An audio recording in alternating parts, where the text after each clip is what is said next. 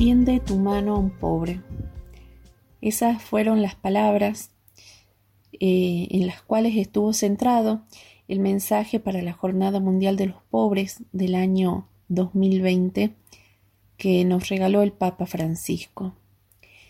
Y mm, tiende tu mano al pobre es un grito de amor por los pobres, una de las obsesiones que tiene el Papa Francisco. Y la finalidad de cada una de nuestras acciones no puede ser otra que el amor.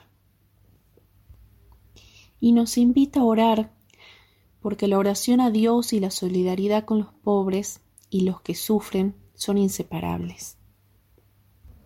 Es la palabra de Dios que va más allá del tiempo, del espacio, de las religiones, de la cultura.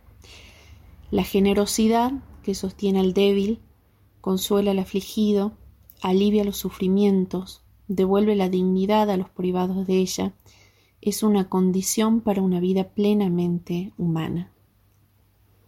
La opción por dedicarse a los pobres y atender sus muchas y variadas necesidades no puede estar condicionada por el tiempo a disposición o por intereses privados, ni por proyectos pastorales o sociales desencarnados.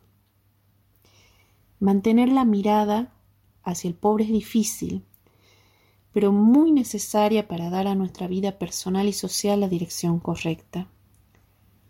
No se trata de emplear muchas palabras, sino de comprender concretamente la vida movidos por la caridad divina.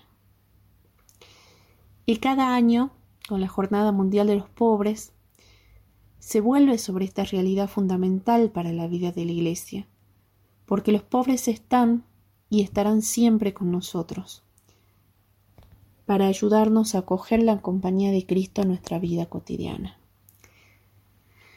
Y ese encuentro con una persona en condición de pobreza siempre nos tiene que provocar e interrogar cómo podemos ayudar a eliminar o al menos aliviar su marginación y sufrimiento.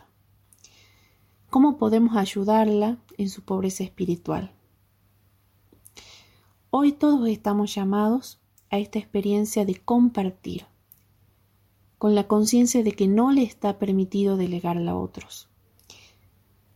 No podemos sentirnos bien con un miembro de nuestra familia es dejado al margen y se convierte en una sombra.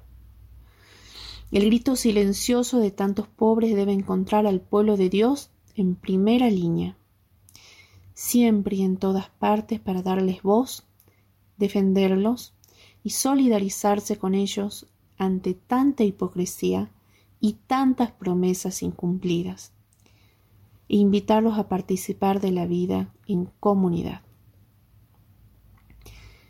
Tender la mano nos hace descubrir, en primer lugar, que dentro de nosotros existe la capacidad de realizar gestos que dan sentido a la vida. ¿Cuántas manos tendidas se ven cada día? Lamentablemente sucede cada vez más a menudo que la prisa nos arrastra a una vorágine de indiferencia hasta el punto de que ya no se sabe más reconocer todo el bien que cotidianamente se realiza en silencio y con gran generosidad. Así sucede que sólo cuando ocurren hechos que alteran el curso de nuestra vida, nuestros ojos se vuelven capaces de vislumbrar la bondad de los santos. Tender la mano es un signo, un signo que recuerda inmediatamente la solidaridad, recuerda el amor, y en estos meses en los que el mundo entero ha estado abrumado por un virus que nos ha traído tanto dolor y muerte, ¿cuántas manos tendidas hemos podido ver? La mano tendida del médico que se preocupa por cada paciente, tratando de encontrar el remedio adecuado, la mano tendida de la enfermera y del enfermero, que mucho más allá de sus horas de trabajo permanecen para cuidar a los enfermos la mano tendida que trabaja en la administración y proporciona los medios para salvar la mayor cantidad posible de vidas. La mano tendida del farmacéutico, quien está expuesto a tantas peticiones en un contacto arriesgado con la gente. La mano tendida de un sacerdote, que bendice con el corazón desgarrado. La mano tendida del voluntario, que socorre a los que viven en la calle y a los que a pesar de tener un techo no tienen comida. La mano tendida de hombres y mujeres que trabajan para proporcionar servicios esenciales y de seguridad. Y otras manos tendidas que podríamos describir. Y todas esas manos han desafiado el contagio y el miedo para dar apoyo y consuelo. Tiende tu mano al pobre. Es esa la invitación en el día de hoy y un compromiso de todos aquellos que se sientan parte de ese mismo destino.